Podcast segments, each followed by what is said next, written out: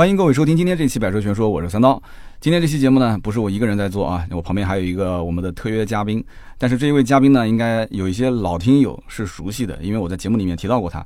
而且我今天跟他聊的时候，他说：“三刀，你忘了我上过你的节目啊？”后来我一想，哦，之前我们有一次在修理厂里面啊，是用那个录音笔是吧？当时在那个修理厂里面随机聊了一次天，很多人当时还在讲说啊，这个录音效果不好。我印象中就是在那个修理厂的旁边房间里面，对，然后我们三个人是坐在一个床上。是船啊，不是床，船上，床上，床上，三个男人坐在船上，我们当时录了一期，应该我们老听友还有印象，那就是我身边的阿祖啊，今天阿祖在现场跟大家打个招呼来。哎，各位百车全说的听众朋友，大家好，我是阿祖。你上来一个哎，我以为你要饶舌了呢，哎，有有有。阿祖应该跟我差不多大啊，所以我觉得你喊我三刀就可以了啊，也不要整天刀哥刀哥喊。刀哥年长一些，刀哥就是刀哥。你把我说老了啊？年长是年长嘛，但是。应该讲说阿祖呢，如果其他方面不谈，在某一个方面，那我要喊祖哥啊。其他方面不谈，有一方面肯定要喊祖哥，那就是在玩老车这一方面。阿祖呢，其实早年在圈内也是因为玩老车，基本上大家都都认识你，而且你比较也是喜欢交朋友。我们俩基本上一出去，只要我一看到，我 哎，我说你认识阿祖吗？认识。你基本上问别人说认识三刀吗？应该认识，认识，肯定应该不一定啊。不不，肯定认识。反正我认识的人，大部分都能认识你。对，这是应该是圈内也是非常非常有名的一个兄弟。没有，刀哥太客气了，刀哥把我讲的我都不好意思，都脸红了，这个脸的红的不得不得了。哎呀，不要唠了，你这一开始就是要放松一下心情。为什么？因为今天我们聊的其实就阿祖自己的故事。阿祖呢喜欢玩老车，同时他也是就跟我一样算同行了，也是做一点二手车的生意。对，一开始我以前认识阿祖的时候，我们可以从第一次见面可以聊嘛。对，对吧？今天我们其实就聊一个你收其中一台这个老宝马的这个故事。对我人生中第一台宝马，对，差点在里面哭。你你你在里面哭，还是妹子在里面哭？我在里面哭，我在里面哭。哎呀，你这求生欲好强啊！不一样，不一样。对，因为今天我们聊的就是一会儿就是阿祖当年收购这个宝马的，应该是第三代的五系，对，就是一三四这个车型。那么这故事特别特别好玩，但是我觉得啊，这个故事呢，呃，应该也牵扯到我。哎，绝对牵扯到刀哥。你知道我想说什么吗？还哎，杰森，我不知道，但是肯定牵扯到你。是你挺挺应景的。为什么牵扯到我？因为我跟阿祖认识，你可能不记得了。我跟你认识就是因为这辆车，是吗？啊，因为当时我们听友老听友肯定知道有一个小蒋跟老方，哇，如果能听过小蒋老方名字的，那都是从一四年听我们节目的。哦，当时你小蒋就是他铁粉，对对，小蒋你认识？蒋总，我喊蒋总，对蒋爷。当时小蒋跟老方上过我一期节目，就是讲关于汽车车辆维修啊、四轮定位啊这些，我讲的非常好，很多人都会特别喜欢。是的，他们当时当时在小蒋的这个修理厂里面，我当时就看到一辆车。就是刚刚我们讲的这个第三代的老五系嘛，对吧？一三四，我当时看到这个车，我说我的天，我说这车车主一定要不就是超级有钱，要不就是特别有情怀，你这个好像都得具备是吧？必须的，不不不，开个玩笑，开个玩笑，开个玩笑，不是说特别有钱才能玩这种类型的车啊。嗯。然后，但是呢，情怀是必须得具备的，因为如果没有情怀的人，一般看不上这东西。对。所以当时我看到这个车，我说这个哥们儿一定要认识。结果小蒋当时说了一句话，说他认识你啊。嗯，说他平时也听你节目，铁粉啊！哎，不不，我那时候没讲铁粉，就是说他认识你，听你节目。我当时一听，哇，我心想我也很自豪呀。我想玩这个车的哥们儿能听我节目，我那节目我就一直以为就是 想买车的人听听就算了。呃，跟刀哥学一些技巧，技巧。刀哥还是在节目中不停的砍价技巧，传授一些我们怎么被忽悠的技巧。不不不不，传授一些我们这个真正意义上的买车的知识啊。啊，其实当时呢，就是因为小蒋，我就认识了这个。啊，就今天的阿祖，阿祖当时也很谦虚。我当时一见到这个阿祖的时候，我想玩玩老车的人，你知道都是有那种范儿嘛，对吧？对，因为我之前南京这边有几个玩老车的，年纪比较大的，包括北京的，我们就不具体说名字了。对，啊，戴个小帽子，抽个大雪茄，烟斗，哎，烟斗，对我那个范儿站站站出来讲话那种，虽然他也很谦虚，但是很明显你就能看得出，就是我跟你之间是隔着一个文化的断层，是吧？对，现在还是这样，现在其实还是这样，就是说一些对于老车这个或者说这些。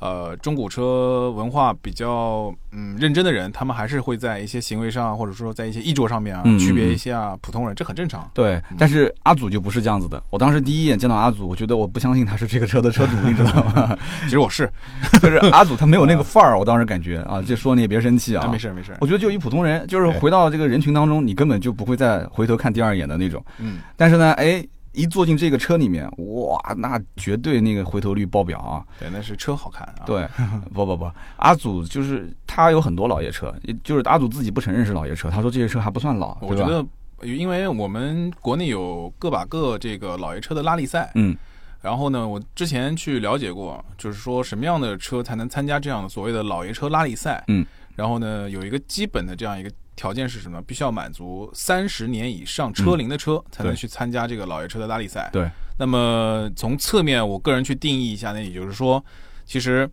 呃，三十年以上周岁的这样的车型才能被称为老爷车。嗯我那车现在今年二十八，还差两年。二十八也快了啊。其实我们今天就先从这辆车开始聊。那么这辆车呢，就是刚刚讲的，就是宝马的五系的第三代啊，一对三四。那么这个一三四呢，其实很多人可能没有印象。我们今天应该还是要发几张图在我们的这个回头回音头频下方啊，回头给刀哥发两张我在外面拍的照片。大家可以看一看嗯。那这个车为什么当时我第一眼看到之后，我就想认识这个车主？首先是少见，其次呢，就是我也知道这种玩车的人，他一定是有情怀的。所以我今天就想好好的问一问阿祖，就这辆车跟阿祖之间的故事。嗯，那么我从侧面也了解到了一点信息，就比方说阿祖当时买这个车啊，应该讲就像个这个，我用牛皮糖去显示，我啊形容有点不太好没问题，没？问题，没问题，确实是这么回事儿。就是他是一直持之以恒的去黏着当时的第一任车主，想让他卖给他，因为这车本身在南京啊是非常非常少见的，能算是南京唯一的一辆吗？不算不算，不算还有应该有两到三台吧，目前嗯还有。那么其他的当时车主也是从别人手上转过来的吗？还是嗯，也是一手啊？后来是陆陆续续认识了这些，就是说同号的朋友。嗯，呃，大部分这种车过户的次数都不是很多。嗯，然后买回来的时候，就是说，呃，成色都一般嘛。但嗯我就从另外一个角度去说说吧，就是说。呃，首先，我当时买这个车的时候，我不是特别特别懂这个里边的东西。嗯就买这个车其实是一个意外啊，美丽的意外。嗯，呃，有一天我路过咱们本地的一个大型的家居广场的后门，嗯走了一条小路，然后突然就看到了这个车的一个尾灯。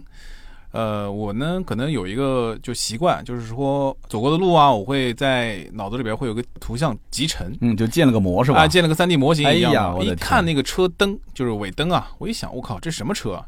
因为毕竟我们从事这个行业嘛，其实对嗯车子的造型啊，或者说一些小的设计还是比较敏感。对，那我就掉了个头，回去一看，我看屁股，我还觉得就有点像那个咱们以前的老普桑，就那种那种那种格局跟设计哈。嗯。然后往前面一看，我不得了啊！这个是一个四眼宝马，嗯，这四眼宝马之前没怎么接触过，然后呢，路上也很少。我记得我当时开的是一辆这个 CC 嗯，啊，CC 的设计当时应该是比较前沿的，应该是在一一年左右啊。哦，一一年三点六的 CC，三点六 CC 哎那个车不仅是动力上，而且从嗯设计上而言，我都觉得可以算是大众呃品牌的一个设计上的一个一个一个标杆车型啊啊，标杆车型。嗯，我掉头之后，我就发现这台车不得了，是个四眼宝马，嗯我当时就就就心动的感觉。就是想要拿你自己的 CC 去跟他换是吧就？我绝对有这种冲动，但真的就是那种心动的感觉。啊然后后来我就嗯看了一下那个前挡，嗯，前挡就没有什么留下这个车主的任何信息、联系方式什么的。嗯你还指望他放个号码在上面吗？对，我就当时想，我靠，要留个号码就好了。怎么可能？后来我就问旁边的那个保安大叔，我说：“哎，我说那个大叔，我说这个车车主是不是在这儿上班呀嗯？”大叔呢，你没有明确的回复我，嗯。但是回复的意思好像是，嗯，我就跟那儿干等了大概三四个钟头，我是下下午大概两点半左右从那儿路过，然后我的天。一直等到了下午大概五点多钟，你是硬坐在车子里面等他？对啊，开着空调，唱着歌啊，没开没唱歌，啊？开着一直，一直盯着那个车看啊？你啊你还不能玩手机，就在旁边你要，玩手机，万一头一抬，这车就我堵着他出口，我的个天哪！可以可以，这嗯就是这就是恒心和毅力啊！是的，是的，后来等到了吗？没有，就一直没出现，快下班，快太阳都快下山了。嗯呃，我瞄了一眼旁边有一家这个修理店、修理嗯厂，我就抱着这个呃试探一下的心理啊，我就跑进去问了一下，我说嗯老板，我说对面那个老宝马还是你们这儿的？然后老板冲我笑了笑，他说你要干嘛？啊，你当时你你你当时猜测有没有可能是修理厂把车停到外面去了？，对，因为我找不到别的啊线索嘛。我听懂了，可以的可以的，。老板笑了笑，问我想要干嘛？嗯，我说就是不想这个是很防备的啊。我想认识一下。他说我认识，但是我不能跟你讲。嗯嗯，你当时跟着老板不认识，你说是个陌生人，第一次进这个店。对我跟他一点关系都没有嘛。嗯然后后来我就直接跟他讲了，我说我想买这个车，我说你嗯能不能把这个车主的联系方式给我？嗯老板又笑了，说不行啊，这个人家好多人想要买这个车呢，他不让给。嗯我就看看他，我说那这样，我说你用你的手机拨过拨过去，然后我来问问看，你看行不行？嗯，然后后来老板这个有点呃勉为其难的给我拨了过去，嗯呃，然后电话那头就接通接通了，然后老板就这某总，然后你好，你那个宝马有有一点有一点咱们这个异乡的口音啊，嗯嗯嗯就是多少钱卖不卖？嗯，呃，不卖，然后啊修理厂老板跟那个那个人是老乡是吧？认识，啊但是呢，是不是老乡我不知道。嗯后来呢，老板就直接在电话里面说了，这个车不卖，这个车不卖，然后就很急促的就把电话给挂了。就是对方车主是吧？对，真正对方车主的意思就是说，这车你不要问了，反正我不卖。对啊不卖，不想买的人很多。嗯，想买的人很多。后来我就没办法，然后老板看看我又笑笑，你看我说的吧，不卖。后来我说，那你能不能把他的电话给我？嗯老板嗯就不愿意，不愿意呢，我就想了一下，我就到嗯门口买了包烟。我不抽烟啊，我不抽烟，所以说我就紧紧紧接着我就买买了包好烟。嗯，懂了懂了。看看他，我就说，哎，黄颜色的那个好烟是吧？请你抽烟，当时红红的红的，那时候好像黄的还少。呃，去买了包烟之后，老板那手机放这儿，不是我给你的，你自己看手机放这儿不是我给的，哎，啊，你自己看。是是不小心的，对吧？哎，后来我就我就把那这个老板也挺有意思的啊，老板实在是实在实在实在实在。啊 我就把那个号码给记下了。记下之后呢，因为当时就被拒绝了嘛，嗯所以也没有说立马就给人拨过去。嗯嗯其实也是有一部分原因，觉得就是实力还不够嗯啊。嗯、第二天嗯我就又这个兴冲冲的，因为有些心里面有些不舍嘛，嗯毕竟是心动的感觉。嗯嗯嗯呃，又跑过去看了一下，车子不在了，啊，就开走了，就怕被哦被你这种人天天惦记着。咵嚓呀，心里边嗯咵嚓一声啊，嗯因为这种东西啊，它不是说，呃，每天都能看得见，对对，对它是有一种让我觉得就是说可遇不可求的这样一种这种这种心情在里边。我听懂了。也许他今天开走之后，我这辈子都可能见不到。当时我最心里边最最深深的感受就是这样子。可是呢，缘分的事情啊，往往就是说很奇妙。很奇妙。嗯，我没过多久啊，我就有一天我在咱们河西的一个大街上面，远远的我就看到一个车盖了一个车衣，嗯我一看那个轮毂啊。跟那个轮胎啊，因为会车衣会罩着一半幅左右的这个轮毂啊，就稍微露了一露了一点点轮毂。我就一看我就知道是那个车，哇，心灵感应啊！啊、我就看过，我我把车开进过去，因为当时是人家照的嘛，我也没好意思掀开。但是我一看那个车衣的那个整体露出来那个结构的形状呢，我一看我就知道是那台车，啊，颜色啊、轮毂啊都能对得上。嗯我就想，哎呦，这车主是不是住这附近啊？后来呢，有事儿没事儿呢，我可能就到附近去绕一绕。啊，结果呢，没过两天那车又不见了，又不见了。我又去，那估计他又发现你天天瞄着他。这这不知道，这就不知道了。但是我当时记得应该是一开始停的是一个非标准停车位的这样一个地方，啊，然后小区的前门停在小区的前门，然后我在小区的后门一个标准的车位上又发现了这个车，啊，从前面小区的位置又对对对对，调到小区后面的位置。但是也是也是有缘分，因为嗯嗯呃我经常去那边办事情啊、呃所以说偶尔会路过啊，都能看得到啊呃，因为有了车主的信息，嗯就是联系方式啊，后来我就没事儿给车主发发消息。逢年过节的，大哥你好，过节好，过年好，就是这样。不是你发消息给他，你你这个车主他不惊讶吗？说哎，你谁啊？你怎么你怎么找到我的？对，人家没回，就根本就没回，啊不回信不回消息。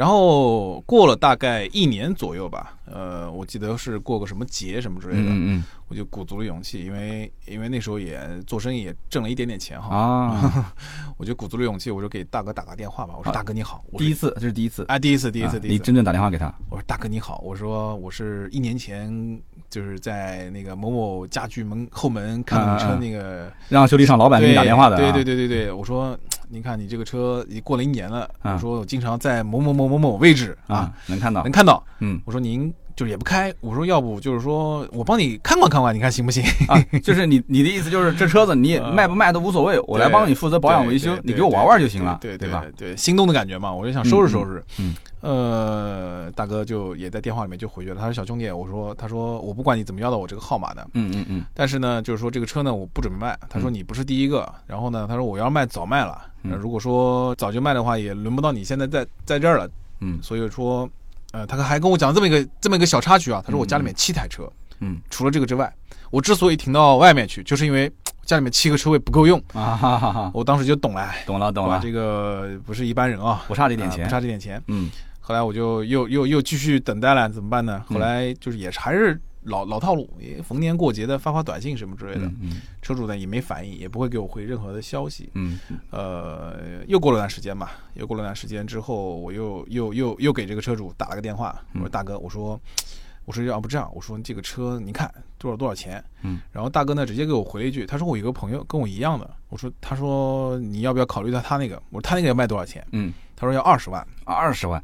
我这辆车大概跟大家讲讲解一下啊，嗯你也别我的天了，因为很多人听到二十万也没有概念。哦哦哦，因为大家印象中一个宝马五系嘛，对吧？对一个二手车卖个二十万也正常。对，你跟大家先说一下，首先这车是什么年份的？因为这是第三代的五系嘛，对吧？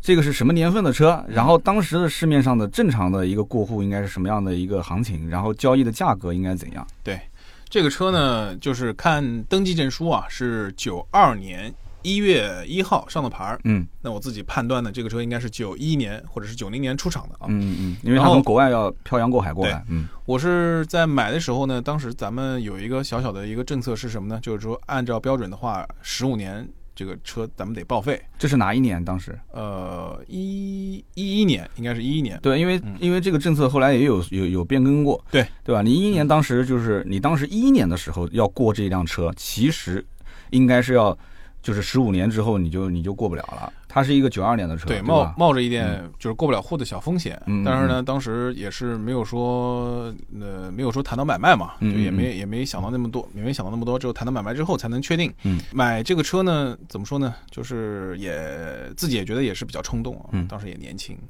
所以呢，这个车在当时的一个大概的价格呢，就是心理价位其实蛮低的，因为不知道是不是报废了，已经就是能不能继续上路开了，对，九二年的车子，一一年当时已经快二十年了，十九年了嘛啊，。十几年了，对吧然后。嗯那如果报废的话，个个人觉得这个车可能就不值多少钱了。对，你的心理预期其实就是一个报废车，我再给你多加点钱，对，你就给我就行了。对对对对对，大概就这意思。我就这个想法对，吗？大概就是这意思。而且市场上也有一个相对应的价格，就是嗯这个车其实，呃，当时也有人在网上卖，然后呢，也大概也有一个有一个底价这样子。就是你查了网上很多信息，但是其他的车子肯定不在南京，我我不相信南京可能找到第二辆因为挂网上。南京总共就三台，嗯。就我知道的已知道，就是说就三台，然后呢，嗯。其他两台呢。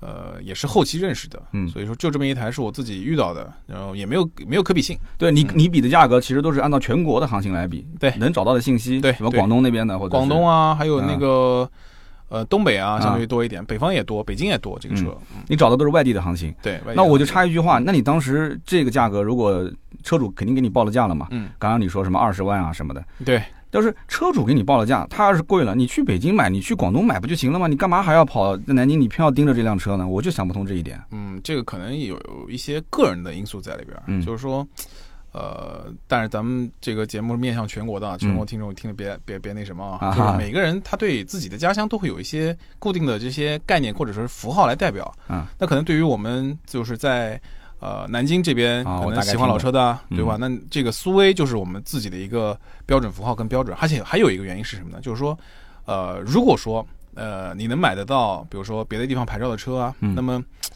呃，有一个概念就是物以稀为贵嘛。那么啊苏 A 打头的这个车毕竟少，嗯那么它在价值上就会有一些附加值。我听懂了。所以说，那有苏 A 的肯定买苏 A 的啊，那外地的好买就就就也没有达到自己的那种心心理心理需求吧啊，。我听懂了，就是你总觉得说我去广东挂个月字头的这个牌照，嗯感觉就好奇怪，对吧？是是是，然后你就觉得就是为了一个牌照多花点钱也能接受。对那我就想问了，你最后是多花了多少钱呢？呃，都花了我心理价位的七八倍吧。啊，七八倍。啊，那最终的成交价应该是不可能达到二十万的，因为当时我听你刚刚那个表情，我的天呐，你都喊出来了。嗯是啊那这个价格肯定是高的离谱了，一台九二年的车。对啊，对啊，对啊，对啊。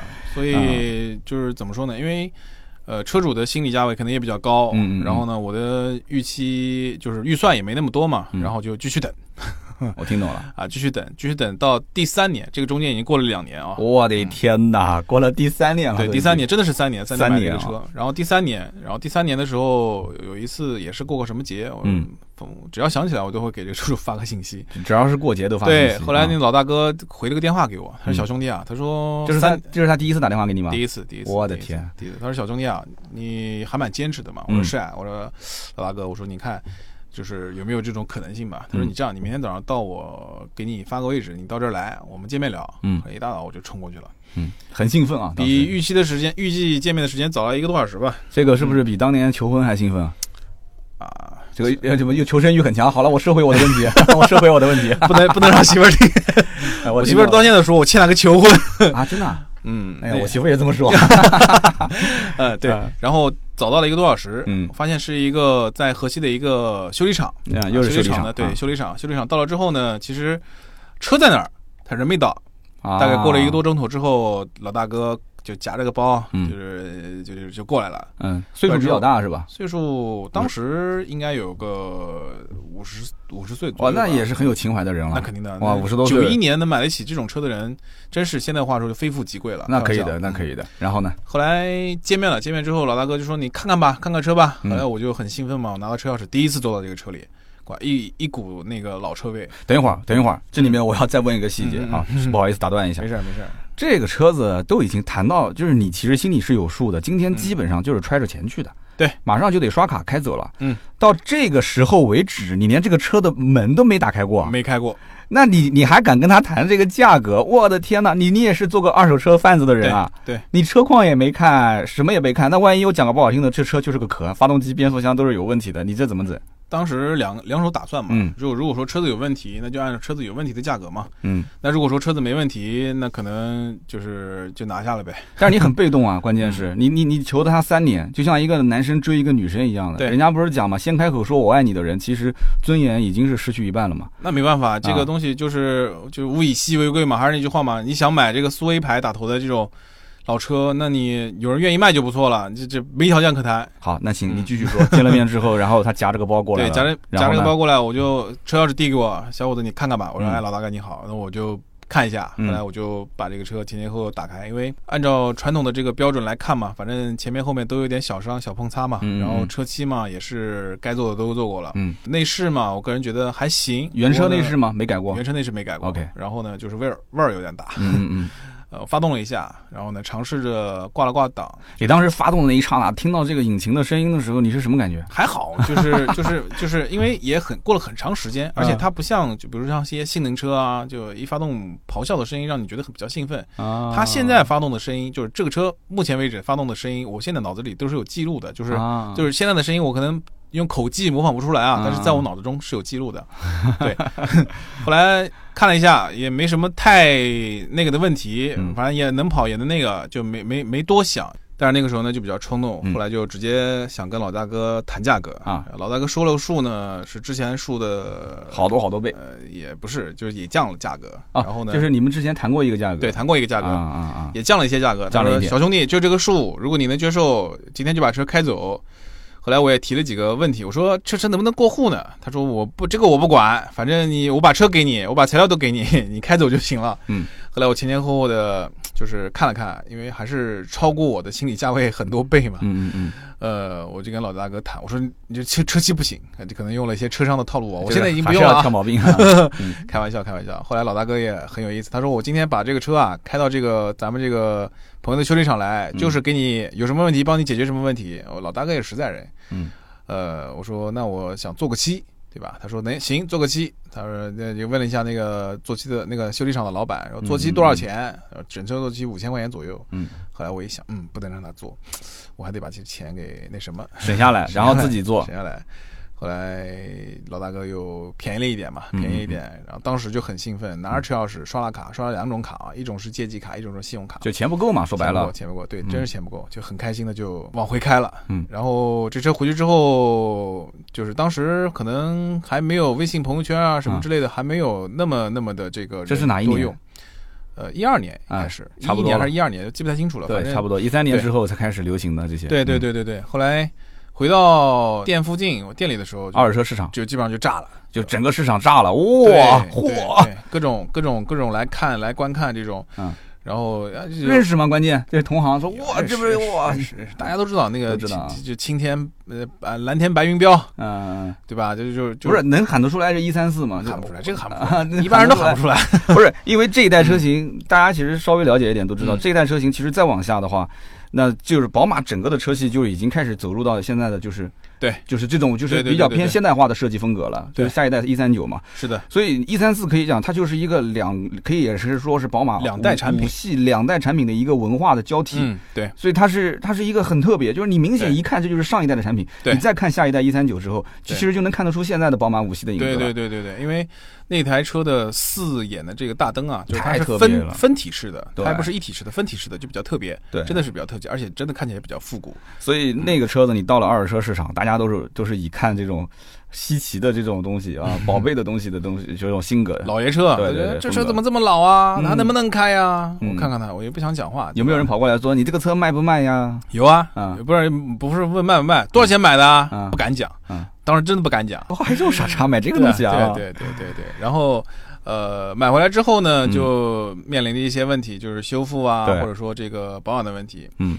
呃，我记得最印象最深的就是说第一次开这个车头的机盖啊，怎么开也开不了。嗯，一弹，当弹开了，嗯诶，怎么拎不动？拎不动，嗯，后来发现哦，原来人家是反向开的。反向开，对，就是从前挡风玻璃往上掀，对，然后哦，发动机漏在里边。你可以跟大家说一说，就是这种反向开的设计当时是什么一个原理啊？我个人分析，我嗯个人分析，因为我后来也查了一些资料，我嗯个人分析就是可能最早的时候那个锁扣啊，可能扣的不会太紧。嗯如果说车子跑得太快太快的话，嗯会把前面的这个机盖给掀过去嗯，打在这个挡风玻璃上。嗯，呃，所以作为反向开，所以作为一个反向开，也是当时一个赛车的设计吧，嗯应该是这样的。因为宝马还是比较讲究运动化的这样一个品牌。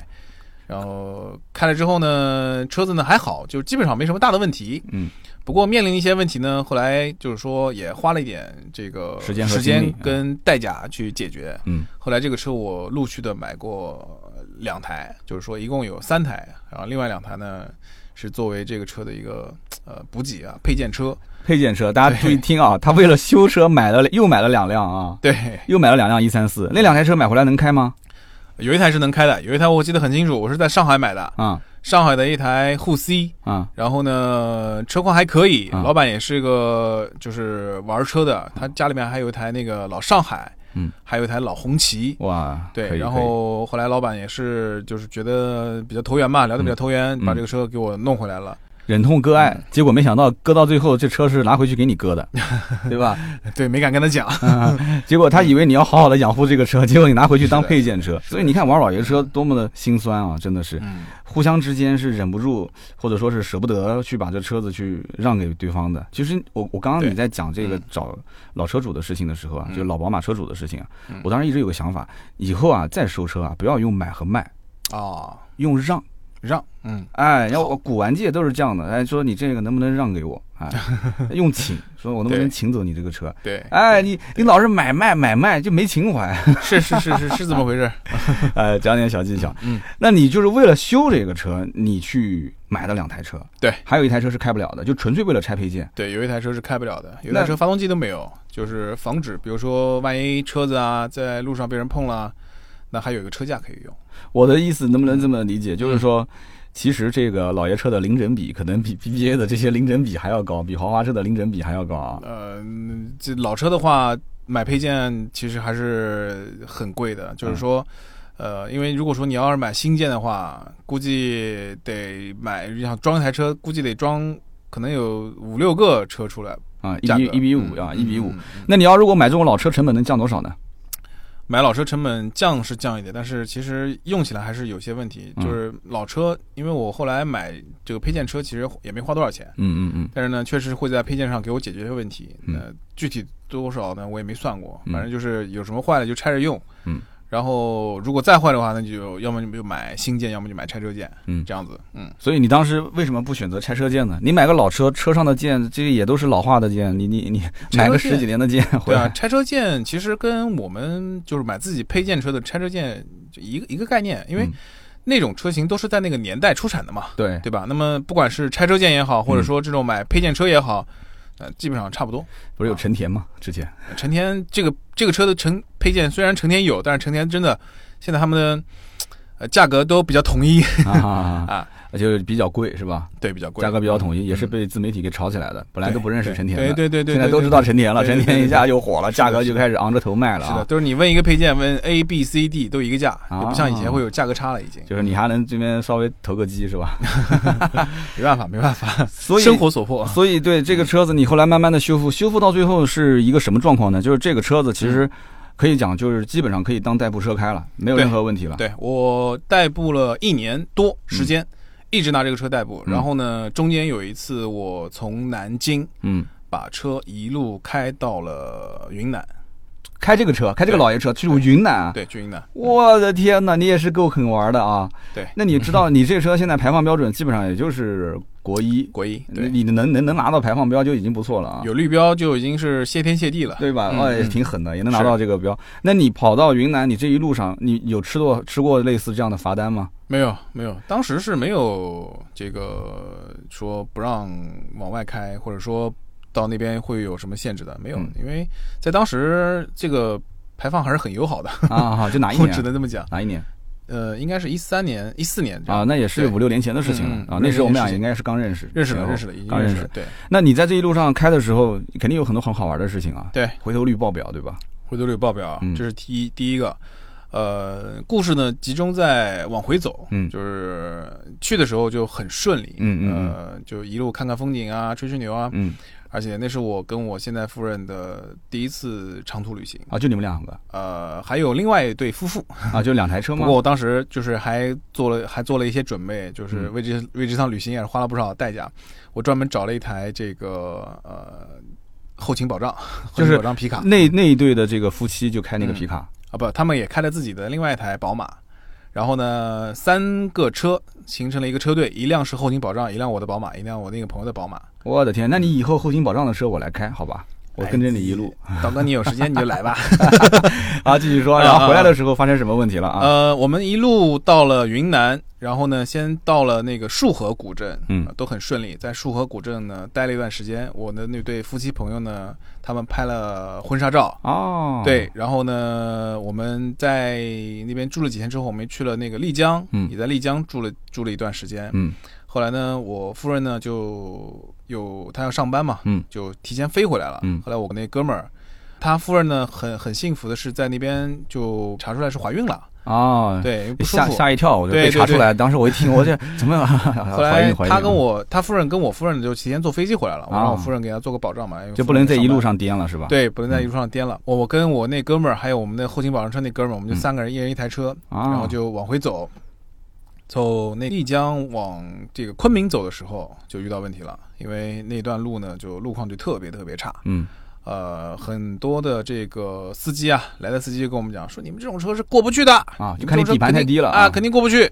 不要想了，你过去之后车就废了。嗯嗯我当时就担心啊，后来联系了一个云南的一个宝马的一个哥们儿，嗯想说跟他们能不能搞一个那个拖车，嗯把咱们这两辆车给顺利的拖过那一段路。嗯呃，后来联系上了，然后呢，对方也说也可以出拖车，嗯但是呢，就是后来我跟我那哥们儿商量了很久，大家决定还是说试一试就是不不要拖车，自己开。啊，往回走，往回开。后来我们就冒了一点风险嘛，然后刚刚上到那一段，就是之前呃过来车主说的那一段烂路啊烂路啊呃就就就后悔了。为什么我的天哪，太烂了这个路真的是让人觉得就是说实在过不去。嗯然后我就机灵了一下，嗯。因为那条路是条大路，嗯。其实旁边呢是有村庄的，嗯，村庄里边是有小路的。就从村庄里面绕。对，不过我们那时候已经开始用那个导航了，嗯。导航是只能你走大路，你小路它是不会导的。嗯。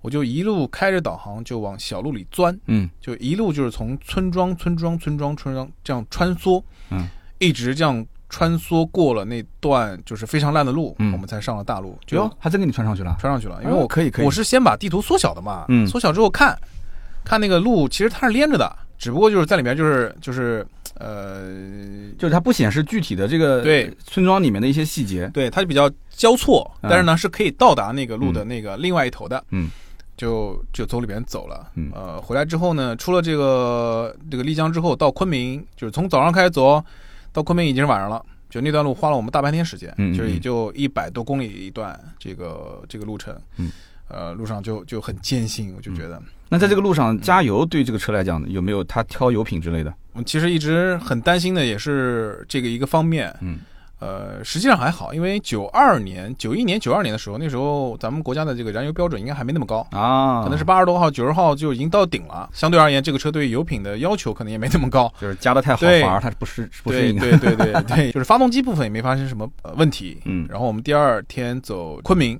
嗯就是继续出发，继续出发就往南京走，大概走到了一个地方叫，呃，我记不太清楚那个地名了，嗯。反正那个地方是以制药闻名的一个地方，制药闻名对，啊。好像是在武汉左右的那个交界处吧，啊，车子发生了故障了，嗯，很有意思，发电机坏了。发电机坏了。一，阵蓝烟，蹭蹭蹭，但是车它能开，前面也能走。后来我就我们就停在路边，然后让那个呃备用车的那个救援车的那个师傅下来看了一下，嗯，哥们儿下来看了一下，说发电机坏了，像发电机废了，那就没法走了，这个车就没法走了。嗯其实发动机还有变速箱都是好的，嗯只不过发动发电机玩坏了。啊，后来还能往前开，因为电瓶还有电量嘛，还不错，运气还不错。大概三四十公里不到，应该是二十多公里，我记得二十公里到三十公里这样就有一个出口。嗯，下了出口之后，运气真好，就有一个停车场。啊，停车场就顺利的就把车给停进去了，然后车一移照，带着一些不舍就继续往回赶了。啊，你就把车就停在当时那个接近武汉的这个停车场。对，因为第一个不知道能不能买到配件，第二个呢就是说我的配件车在家，那如果说需要配件的话，还得回去拆。嗯嗯嗯，我估计当时的物流也没现在这么这么这么这么灵活，而且毕竟有两哥们儿陪着我，我也不太好意思让人跟，就是陪我等。对，因为嗯离武汉就很近了嘛，嗯就是再开就到了嘛，大概嗯六七个小时，嗯，就到了。啊，六七个小时，你的概念是很近了啊。不，你你长途开了嘛那么久，就就啊麻木了。好好好，呃，后来我当天我们就回去了。嗯回去之后，第二天呢，就安排了一个我公司的一个师傅，就跟着咱们这个那天去开着救援车的师傅，就回到了那个救援地，嗯，就到那个停车场。就从武汉又杀回来。啊不不，从南京，我们从我们从武汉就直接回南京了。回南京之后，第二天我就安排了我一个。就是店里的一个一个一个哥们儿，就直接跟着这个这个那天帮我们做后勤保障这哥们儿就回到了武汉。是坐飞机过去的，没没开车开车开车。我又从南京又开车就到了武汉那个停车场、啊。对对对对对，哇，你这真有精神啊，哥们儿。因为因为就是开车还是方便嘛，当时。嗯嗯，后来把这个配件换上，嗯然后还不错，车子也着了。着了呃，结果没想到，就是说开了不到一百公里吧，啊，又有个东西又出问题了。啊？怎么个？这次是轮毂出了问题，啊，轮毂好像就是说被什么东西杠了之后漏气了，就没法就没法走了。就是轮毂变形，然后轮胎就是包不住了嘛，就是轮胎总是在慢跑系，对吧？对对对对。嗯然后没办法，我呢就又带着这个一套这个轮胎跟轮毂，然后呢就又从南京又杀到那个就是他们那个位置。也 靠近，也还是靠近武汉。后来我心里面就有一种感觉，就是说好像我这这个一三四这兄弟啊，这哥们儿啊，就是我把他我把他称为兄弟跟哥们儿啊，嗯嗯。车子称为兄弟跟哥们儿，他必须得让我去接他，啊，他必须得让我去他在向你接他对，后来等你，对，后来没办法，就是我又去了，当当天晚上我又驱车，你又开了一个车过去。又开了车过去。啊。后来到了之后把轮胎换上，嗯，好了，然后还我自己就亲自就是自己上这个老宝马上来，不是，应该是把轮毂换上吧？轮毂换上，对吧？轮毂新的轮轮毂跟轮胎直接是一体的，就直接换上了。OK，然后呃，也是经过了这一茬儿啊，把这个车走云南又开回了南京。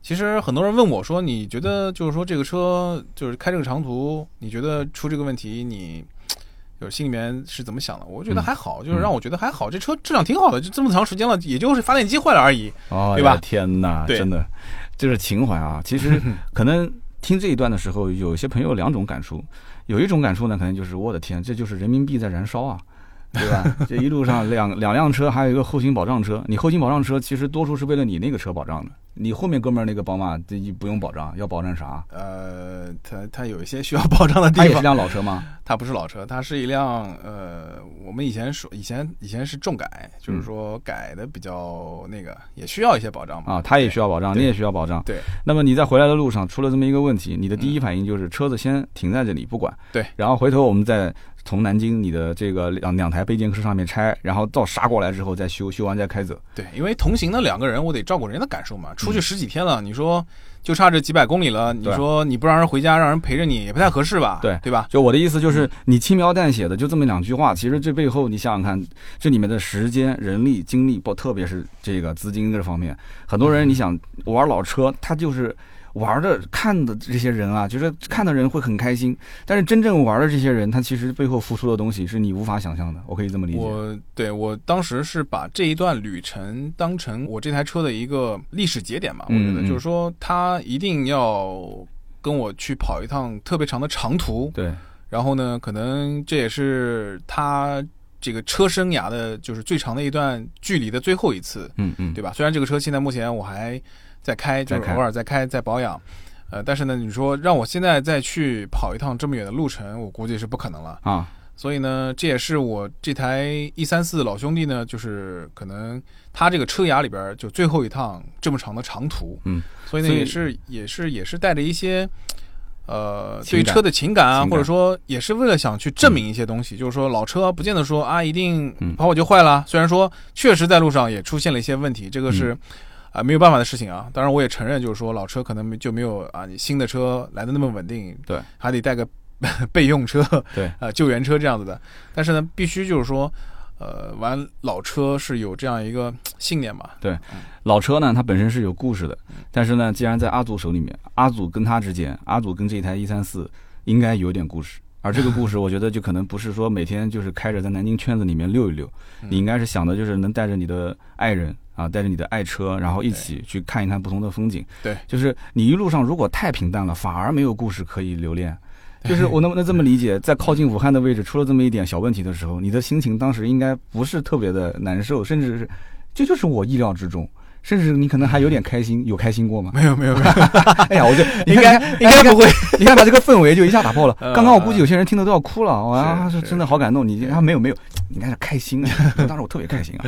然后紧接着就是包括你后面出的那个问题，你说车子向我召唤，其实完全我能有这种感觉。是的，是的。就一开始你你想，我们再回到前面讲这个，车主你不认识，找修理厂的老板。我当时一直想讲一句话，但是我怕我讲出来你骂我，或者是听众骂我。你讲，我在想，你其实你要车主的方法很简单啊，嗯，你把你车开过去蹭一下不就行了吗？不太好吧？你看，你看，你看，你看，你看，蹭完之后，你那个时候我已经觉得这个车是我的了，你知道吗？啊啊，就小蹭一下嘛。这你本身这个车子这么多年了，肯定是做过漆的嘛，对吧？对，所以我我觉得你对吧，小蹭一下，然后说，哎呀，不好意思，你赶紧联系车主啊，找保安，打电话报警啊，对吧？还是年轻，那时候想用真诚打动人。对对对对对。哎呀，这个你是认识我太晚。当然这个思路，我我觉得不适合是跟那些老车啊，万一都是一些特别珍贵的老车，你碰一下，结果完了，一套房子得卖了。其实现在看来啊，就是说。后来完了之后，也认识很多同样对老车有兴趣或者有情怀的这个好朋友。呃，一三四本质而言，它不是一个特别特别具有这个很高收藏价值的这么一款车，因为其实在全国的保有量还是很大的。嗯，我研究了一下，因为当时宝马真正意义上第一代进口进来的这个。宝马五系啊，就是咱们这一代。嗯，然后呢，我记得我那个车后窗玻璃上，到现在我都贴着，就是说没没把它撕掉。嗯，就是一个当时一个现在看来应该算是平行进口商的这样一个广告。嗯，上面写的这个路虎宝马的一个什么专销，然后上面还留了个 零零幺零开头这个电话。啊，天津港。啊，我没我没我没有舍得把这个撕掉。也就是说，这个车其实在国内的保有量还是蛮大的。对，就是说当时应该是有成批量的进口进来的。对对。但是对于我们。呃，玩车的人，或者说我们对于这种喜欢老车的人呢，可能就是说它的这个本身的价值并不是太重要。呃，很多的是集成于对一种车型啊，或者说对汽车文化这样一种自己发自于内心的这样一种喜爱。嗯。呃，你说像现在有很多人还在嗯乐此不疲的、奋不顾身的往这个老车圈里边去涌。嗯。呃，很多人涌涌这个涌对涌动涌动涌动，然后很多人也在里边就是说受伤。然后又出来，嗯，呃，然后呢，也有一部分人就是坚持下来，对，坚持下来再进去，这不就像围城嘛？外面的人想进来，里面的人想出去，我觉得一样，我觉得一样，就是，但是我自己个人对这个东西是有一个坚持，就是我觉得，如果是你真正喜欢的东西，那你就坚持下去。是的，不管这个外部环境怎么样啊，或者说这个内部环境怎么样，不到万不得已啊，就不要动这个嗯让的念头啊。对。那么今天呢，我觉得啊，我们聊了那么多关于阿祖，就是跟他的这个宝马的一三四之间的故事。嗯。这个故事呢，我想跟大家再透露一点，这只是他众多故事当中其中的一个，而且只不过因为这个车是我跟阿祖嗯。呃初次认识，所以呢拿来我们今天开始作为这一期节目的内容。那么阿祖最近一段时间呢收了一个，你可以自己说吧，我啊，啊，收了一台那个哇虫子是吧？回头率爆表的。对老虫子，老虫子，老虫子对感谢咱们一个哥们儿的割爱吧。反正这个东西也是原来一个小时候的梦对。啊。它是初代的甲壳虫，对。啊，初代甲壳虫，我们回头你这照片可以啊，我有我有，我手机里面有，我回头也可以 发一下，嗯，这个可以改天我们有机会也可以聊一聊。再聊一聊，因为这个初代甲壳虫，首先这车本身就故事很多，对。那么其次你跟我聊了一下这个初代甲壳虫原车主的割让的故事，我觉得也很精彩，真的不亚于 他不让说这个，他不让说的话，那你就可以把城市给区分一下嘛，是是是是，城市区分一下，人物的这个名字画一下。你看，我们今天聊了半天宝马五，嗯。其实就知道一个呃那个车主年纪大一点，其他都没有。对，对。这个圈子可能很多人玩车是比较低调的，他他他有名，不能说。对吧？都是 大家再说回头再说都都很低调，啊都很低调所以这个呢，我们回头再说。然后除了这个以外呢，阿祖包括像七代的这个七代目的斯巴鲁，对吧？斯巴鲁对对，这个也是他当时应该这是你玩的第一辆老车是我。创业初期的陪伴的一个车型。嗯然后还有很多，包括我们曾经也写过，就是阿祖的一个就是老的 M 三对，对吧一四六 M 三一，四六 M 三一，四六 M 三也是缘分吧，人家来年检被我们薅入了。对，以后有机会大家可以上我们的订阅号啊，嗯百车全说的订阅号也可以去看，有过这篇文章，嗯，然后图片啊这些相关的小视频采访都有。那么除此之外，我再跟大家透露一点，阿祖其实也是南京一个比较有名的这个车友会之前的，现在还在做吗？车友会一直在做，一直在坚持，而且嗯肯定会把它做下去。俱乐部叫 Together，然后除此之外呢，就是其实阿祖在圈内啊认识的玩老爷车的人也特别多，是对吧？前两天这个。这个 A 一八六的车主到我这边来坐了一下，喝了喝茶，哦。哎，一说你就知道是谁了，嗯知道知哎道知道我们我们也嗯。约了嘛，说有机会得过来聊一聊。他手上车子也特别多，对对对，我老林肯，我的一个乖，，他是我师傅，哦，他你师傅。啊，我赛车照他教的。啊确实，啊 他也是国内也是算蛮有名的，跟韩寒一个车队对吧？对对对，跟韩寒一个车队，最近在组织一个活动，我们过过两天啊，跟大家也会做个宣传，嗯，也是这个跟韩寒一个车队的一个著名的车手，也是我们一个好朋友，对。也是玩老爷车的圈内的，嗯然后他组织一个要去哈尔滨做冰雪试试驾啊，嗯。很厉害啊。嗯嗯，然后请的这些教练也很厉害，是啊我们今天先暂时不做广告了，因为啊这这个事情暂时只是初步的沟通嗯，啊，这费用也比较贵，我当时看了一下报名费，估计要两万多块钱，万起，嗯对，肯定是万起。但是嗯。关键就是这个活动确实是很厉害，就是说不但他的这个教练很厉害，然后场地布置规格也很高，而且它还可以适合亲子，其实蛮吸引我的。它啊那个酒店是个亲子酒店。我知道了，就是你可以嗯带着老婆孩子一起去玩嘛，就是属于那种。嗯所以等我跟他这个哎初步谈完之后，我觉得合适，我们节目里面也可以跟大家聊一聊，肯定有人有有感兴趣的，对对对对对吧？对对，但是今天我们聊那么多，其实最后收个尾，就是嗯老爷车的故事说不完，嗯就是特别南京这个圈内，我们也认识很多一些人，对，就光是玩虫子这件事情，我就认识一个哥们儿，他就手底下收了好多辆不同年代的虫子，是吧哎，？很厉害。我当时不是大神级别哈哎，你们俩后来见了吗？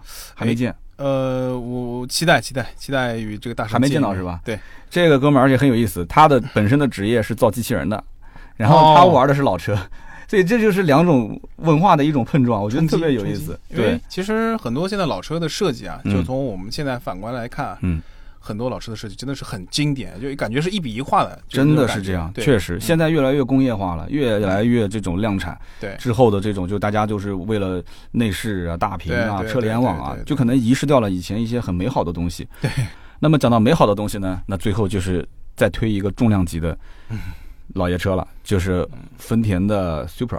对，牛魔王，全中国仅有的几台正规手续可以上路的，其中一辆现在应该是挂着苏 A 牌照了，是吧？南京牌，南京牌哇，在南京，在阿祖的手上，阿祖以后有机会一定可以好好的聊一聊这个啊。，嗯嗯那么这个车子本身，因为我也很感兴趣，前两天我也发了一条微博，不知道你看了没有？嗯，呃，就现在可以刷给你看啊，哇，特别有意思。就是在路上有人拍了一张照片，是新款的，而且是在上了这个我们的这个蓝颜色的牌照。是吧？我的天！然后我发了一条微博，我说这哥们儿绝对是情怀啊！为什么呢？因为这一辆如果现在因为没有在在我们这边正式上市嘛，对，没上市，没上市平行进口应该，所以它平行进口的话，它得要花多少钱？我当时算了一下，嗯，这个车价在国外折合人民币应该差不多四十万嘛，差不多，对吧？四万多美金嘛。对对，四万多美金。然后通过这些海运过来之后，你首先要交关税嘛，对吧？七七八八就肯定要三十来万了，是的，就已经差不多七十多了。嗯，然后这种你肯定他不可能为了这个拿三 C 指标，对吧？对，他肯定是走这个外商自带。外商自带。最起码十二到十五，对，差不多啊，这个行情差不，多，差不多，就已经干掉差不多多少了？已经四十三十七十，已经八十多万了。八十多你还有海运费用，还有交正正常还要交购置税，对，这车怎么算都九十啊！咱们国内的大神也多，嗯就是说真的花得起这个钱的人也多。不我过呢，的天哪！不过呢，就是有人愿意，我们南京话有一个叫投资，逼，这个要逼掉是吧？啊，投资啊对。是吧？啊，这个不用对对对对，然后那有人愿意花这个钱当这个 啊，投投名吗？啊那我个人觉得也无可厚非，就是说，呃，你的就是层次或者说你的喜欢的程度到这个级别了，对。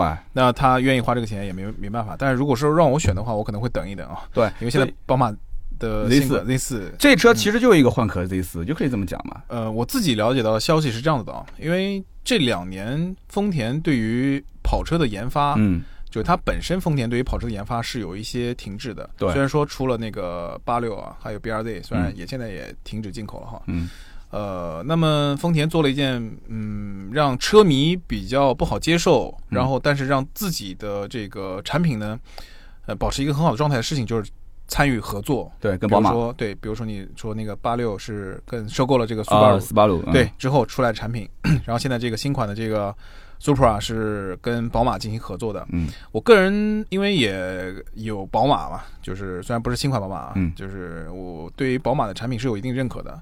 底盘啊、一级棒，嗯发动机一级棒。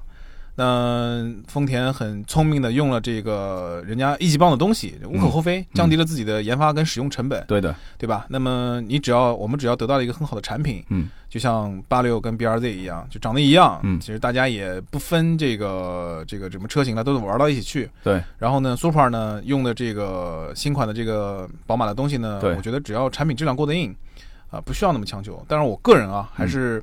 呃，比较追求比较纯粹的这个 GoDM 这种、嗯。这种这种性格跟属性，你比如说像老款的这个 Super 用的二 GoZ 的这个发动机，对，那目前为止还是在全世界范围之内的这个直线加速赛上面，呃，很活跃，对，也能轻松达到千匹或者千匹以上的这样一个马力级。嗯，呃，新款呢，就是还是很期待吧。嗯。呃毕竟你说复活一个呃已经停产这么多年的跑车，嗯，呃，对于丰田而言已经是跨了一大步了已。经很不容易了，对吧不容易了？嗯对于一个自己家都没有三百匹马力的引擎的这么一个品牌，对吧？对，能能能能把这个车子从硬盘里面放到现实生活中已经很难了啊。对，迈了一大步了，而嗯且，呃，我们对大家对丰田的一概的这个概念，包括我现在我自己平时代步车也是丰田旗下的，嗯嗯呃，就是稳定，对吧？其实丰田本身这个品牌，它不是特别，呃，追求一些，嗯，呃，比如说就是它突出的这样一个一个一个类型的品牌，那比较嗯。追求是一种平衡，平衡，嗯，对，那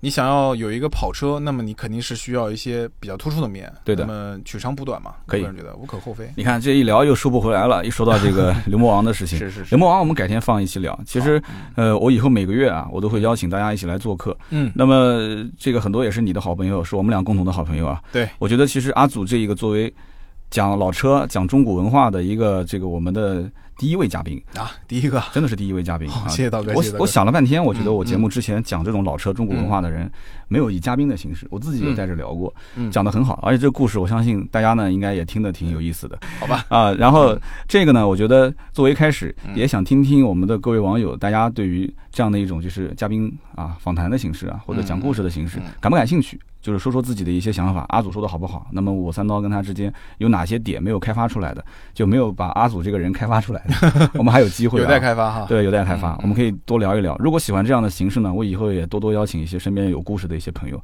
过来参加我们的节目，好吧？嗯好的，那么以上呢就是今天节目所有的内容，也是非常感谢我们的阿祖啊。嗯，谢谢道哥，谢谢道哥邀请。嗯，嗯，百忙之中今天过来参加活动。你今天你开的什么车过来的？我今天开的丰田。啊，好好好，对可以的。对，那么以后呢，有机会阿祖会经常来啊嗯，希望大家多多支持，也多多留言评论啊。留言评论是对我，也是对阿祖的支持和谢谢各位谢谢各位嗯非常感谢。好的，那么以上就是今天节目所有的内容，下面呢是关于上期节目的留言互动。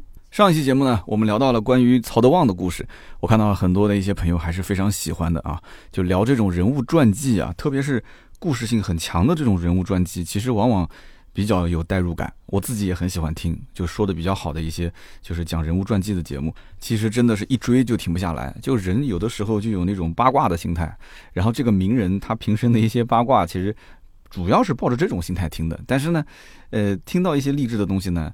大家其实现在也很聪明，都知道别人的东西拿到自己身上，他不一定能复制成功，对吧？所以只能说是自己去悟一点道理出来啊，能给自己加一点鸡汤那是最好，喝喝嘛也有营养，对吧？所以上期节目我看到很多条留言，其中有几条我是印象比较深的。那么首先有一条留言，他的名字叫做狗剩三啊，狗剩三，他说三刀啊，今天开车的时候拉着我妈，那么我们两两呢就一路上没有话可说。那么，因为这车上呢，正好是放着你这一期节目，我妈当时听着听着就入迷了。当听到你说那个就是曹德旺学会计的那一段，我妈是干了一辈子的会计啊，当时她就产生了强烈的共鸣。下车的时候呢，我妈就问我说：“哎，这期节目什么地方能听到完整版？”然后我就顺水推舟的把三刀的节目推荐给了我妈，说她已经顺利入坑。我估计啊，这个首先啊，就你很感谢你妈妈对我的节目这么喜欢。其次就是你妈应该也就只听这一期，因为其他的一些节目她也听不懂。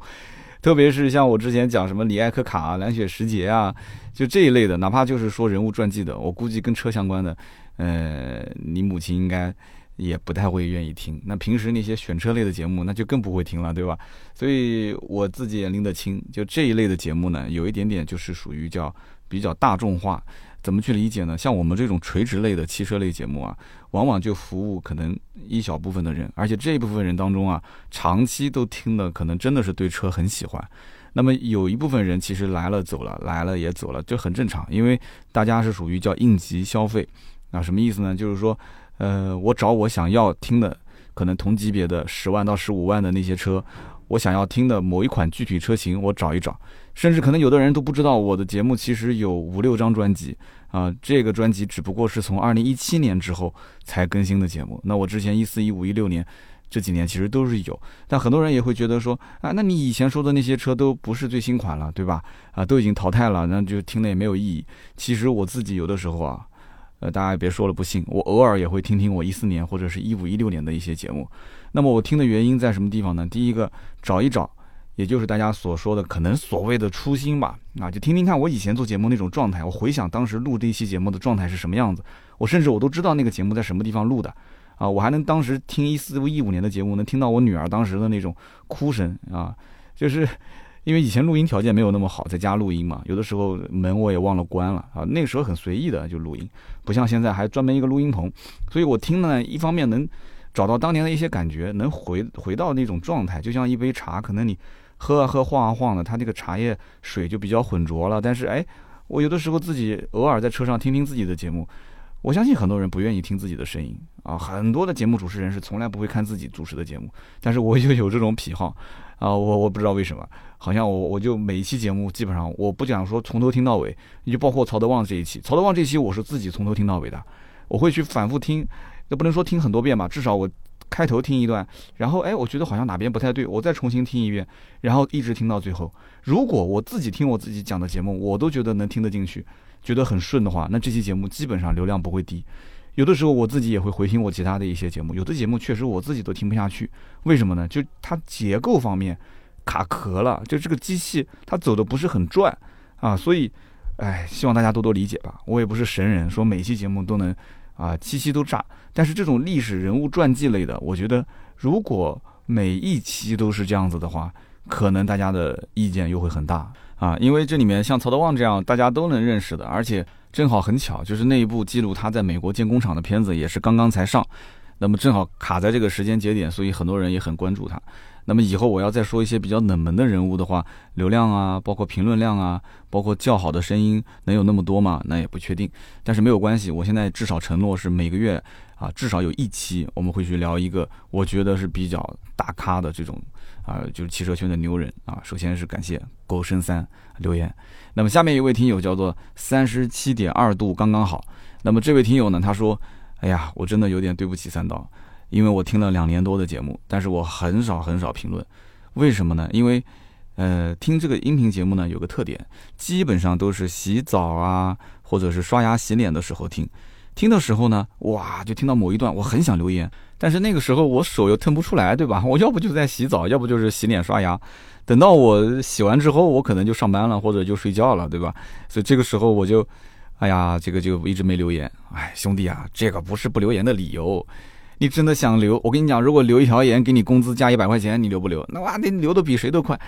这不是理由，我跟你说，想留还是要留，多多留言吧，谢谢啊。好了好了好了，我们不要哪壶不开提哪壶，继续往下说啊。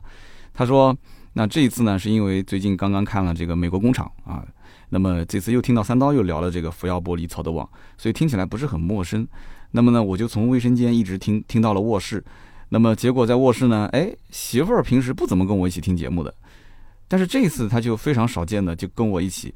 安安静静的把这一期节目给听完，听完之后他还表扬三刀说：“哎呀，这个主持人聊得很通俗易懂，很接地气。”说三刀啊，这一期曹德旺的故事听得我感触很大啊，很期待下一期节目。那么我觉得首先呢，要感谢你媳妇儿啊，要感谢你，对吧？这个牺牲了两个人二人世界这个快乐的时光，结果大家在一起听这个节目。那么其次呢，就是第二期跟第三期呢，跟大家也预告一下，在十月的二号。和十月的五号，那么也就是正好我出去旅游的这两天，我会提前在这个月底把它录好。那么十月二号、十月五号，周三、周六我们不停更啊！十一期间我们继续聊曹德旺的故事，希望大家呢继续关注，谢谢。那么在第三位的听友的名字叫做恩恩点点，恩恩点点说，我呢是凌晨两点半啊听完这个节目起来码字，我码了三百多个字，结果发不出来啊，后面我复制了继续发，还是没发出来。然后我再找我的内容，结果我没有复制了。这一次，那我就找不到了，就没办法，又得重新写。真的，明人不说暗话，我是铁粉。第一次留言啊，这是他说从当时你胡说八道、粗制滥造开始听，那么一直到现在从来没有断过。哎，我就在想，你要如果是从粗制滥造开始听的话，那你二零一四年就听节目了，你听了五年多，将近六年了。今天是第一次留言啊，兄弟，我真的我也是服了。他说。我今天这次留言，我跟我老婆吹过牛，说我这么多年第一次留言，我留言我一定会要领到奖品。他说三刀你自己看着办吧。他说我是在等待机会，等待对的时间、对的地点、对的选题，所以我才选择了今天去留言。他说，而且好像我的留言是沙发哦。说曹老爷子也是我喜欢的中国企业家，我经常看他的电视采访，传奇人物。他说好了，我码完字的时候已经三点了，我真怕这一条又发不出去。那么首先恭喜你啊，这一条发出去了，而且中奖。为什么呢？因为你这条留言，我看到很多兄弟在帮你啊，点赞已经点了快上一百了吧，八九十了已经。那么其次呢，我真的是很也有点尴尬啊，真的从粗制滥造、胡说八道那个年代听过来的，真的是老铁了。老铁到今天为止第一次留言，我的天，我估计很多的一些听友也是这样子。音频节目就这点不好，它不像直播，直播那个弹幕哇就满屏幕的飘，它也不像视频，视频的话一边看对吧？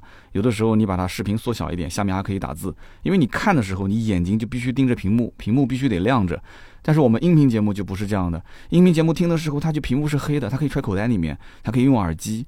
所以呢，就是音频节目，但凡如果说评论量能够大的话，我觉得这个节目，哎，真的真不容易，应该做的时间很久。那如果音频节目没有什么评论量，我觉得也很正常，因为大家只是为了听啊，他只是为了收听，那么它的点播量啊，我们会我们会看另外几个数据，比方说我们会看它的这个留存率啊，就比方说这期听完，下期又过来听，那么还有包括像完播率啊，就这期节目从头一直听到尾没有间断的，那么就说明叫全程无尿点，对吧？我们会看这几个数据，但是呢，这个评论啊，我觉得对每个主播来讲真的都很重要。上期节目在更新的时候。我是跟的有点晚，大概七八点钟跟的。那么我们平时更新呢，常规都是四点，因为这期节目时间实在是太长。那么到了晚上大概七八点更新完之后，我一直盯评论区没有留言，我一直盯盯到晚上十二点，已经过去四五个小时了，一条留言都没有，我觉得就不正常了。那么我当时也有点着急啊，我知道肯定是服务器出问题了，所以我就咨询喜马拉雅的技术人员，技术人员讲说只能明天上午帮你看。结果第二天上午大概到了十点钟左右。呃，蹦出来了大概二十多条留言，我当时觉得还是有点不对劲，因为按照我平时节目，哪怕做的再差，呃，一天之后的留言量应该至少在一百左右，这期节目二十多条留言，难道大家不喜欢听吗？不喜欢曹德旺的这种故事吗？不喜欢人物传记吗？我当时心里面真的有点拔凉拔凉的，说实话啊，心里面真的不舒服。然后等到大概十点、十一点的时候，留言开始陆陆续续出来了，基本上已经有两百多条了。两百多条的时候，我看了一下评论，绝大多数都是好评啊。所以我觉得绝大多数都是好评的情况下，留言量应该也不止两百多啊。等到大概下午三四点的时候，好了，那个时候一下子留言量就开始全部爆发出来了，大概在六百多条。但其实我看了一下，这里面大家很多人都以为自己是沙发，那就说明很多人其实是在第一天听到节目的时候就留言了。但是这个留言呢，隔了大概将近二十四个小时，它才陆陆续续的显示在了前台。那么第二天我们更新的这个秋刀鱼的节目，就是那个十一假期的那个汽车圈的人是怎么工作。那这一期节目一样也出现这个情况了。那么我今天在录音的时候，后台的显示也就是二三十条留言，这也不是很正常，所以。我最近也在问喜马拉雅，就是它的后台的留言系统到底出什么问题了？我也没有办法，这个事情我反映了很多次了，真的无能为力啊。那么也希望大家多多见谅。那么给大家提供一个方法，就是如果是大段留言的话，就不是那种几个字的，就是你可能发了一两百个字、两三百个字，这种长留言呢，我建议大家啊，先全选，然后剪切，剪切完之后再粘贴到留言区里面。你先发一遍，发一遍，如果它的显示。就是你你返回来的时候，你看到节目下方已经有显示了，我觉得你就可以先啊就放心了嘛，没问题了。但是如果它不显示，或者显示完之后你退出喜马拉雅再进去再刷一下这条留言，它还是没有，那就服务器肯定百分百出问题了。那出问题的话，我建议是怎么操作呢？呃，第一种方法就要不就等一等，就像我讲的，要不就等个四个小时、三个小时，反正有机会你再回看一下，然后你再留。那当然了，这种有多少人还能再回过头来留言，我真的不知道。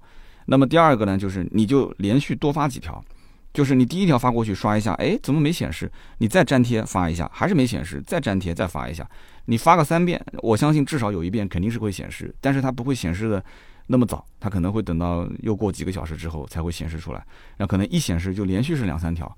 我觉得你重复发个两三条，我我也没什么意见，因为平台它就是这种。时不时的抽风，对吧？那总总比不显示要好，对不对？辛辛苦苦打那么多字，那就连续粘贴几次，多刷几次，那怎么办呢？我也不能说像微信群那种啊，大家不能刷屏啊，它系统就抽风了，你还让大家不能刷屏，那这怎么办呢？对不对？就多留几遍言，那怎么办？只能这样。所以呢，我也希望喜马拉雅越来越好啊，也希望大家呢多多支持我们主播留言互动。好的，那么以上呢就是今天这期节目的所有的内容。那么刚刚我们点到的这几位啊中奖的听友，大家也可以加盾牌的微信啊，微信号是四六四幺五二五四，加他之后呢发相关的快递的信息，我们可以把价值一百六十八元的芥末绿燃油添加剂啊寄送给你。那么，如果大家有新车跟二手车的价格咨询，也可以加这个微信号四六四幺五二五四，跟我们进行买买车的咨询。好的，那么今天这期节目呢就到这里。我们下期节目的内容呢，就是这一个月啊，我们讲好每个月会有一次，把大家的所有的留言提问啊进行一个归类啊，找几个相对比较典型的问题，然后呢，在我们的节目当中啊，一期节目完整的进行详细的讲解。那么希望大家周六的时候呢，也可以去收听我们的节目。以上呢就是今天节目所有的内容，听到最后都是老铁，非常非常感谢。我们星期六呢，接着聊，拜拜。